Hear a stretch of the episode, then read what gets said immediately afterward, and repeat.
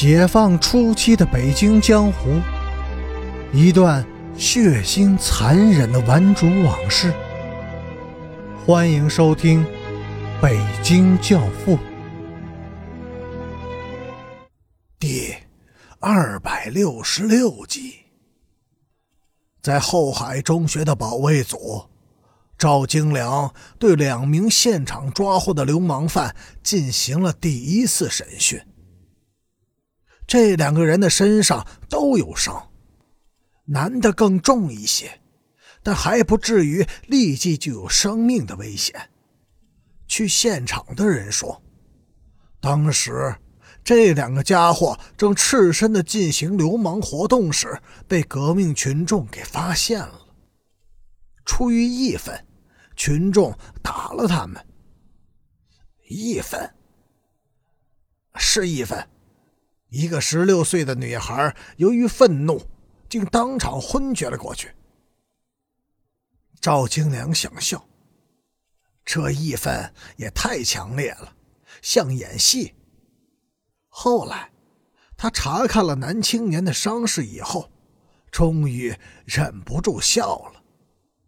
这家伙的生殖器差点被咬成了两截儿。已经肿成了一团紫黑色的水泡了。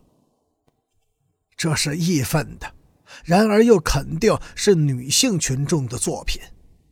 哼，这小子长得还不错，可惜他这辈子男人算是当到头了。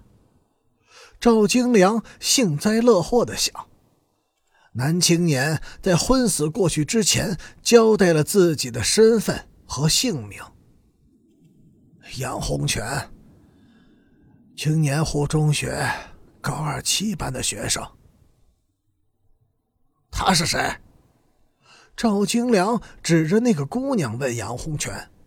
姑娘紧紧的裹着破布袋，蜷缩在墙角，神情却很镇静。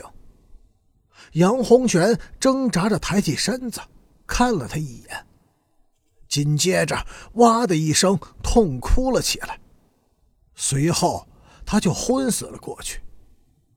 姑娘什么也没有说，只是默默的流出了眼泪。窃书事件平息下来以后，陈诚既严厉的告诫了吴卫东。必须立即与杨洪全分手，绝不许再继续来往。为什么？因为我无法相信他，他也没有能力保护你。陈诚，你能信任你自己吗？你自己劣迹斑斑，恶名昭著，你又能保护谁？陈诚怒不可遏的瞪着吴卫东，凶狠的说。是的，我无恶不作，劣迹昭彰，早就应该下地狱了。但是，卫东，我仍然有权利管教你，因为你是海外遗孤，是千里迢迢回来投靠祖国的，祖国必须对你负责。陈诚，请你自重，你有什么资格代表祖国？你。是哪个学校的？叫什么名字？赵京良又一次审讯被抓获的姑娘，逼她开口。屋子里有十几个男女，或同情或鄙视的望着她。姑娘还是不说话，她已经不再流眼泪了，双手死死的抓住布单的边角，紧紧的裹住自己的身体。半倚半靠的坐在墙角的地板上，他的双眼专注的望着对面的墙壁，似乎在思索着什么，眼神平静而淡漠，流露出淡淡的哀伤。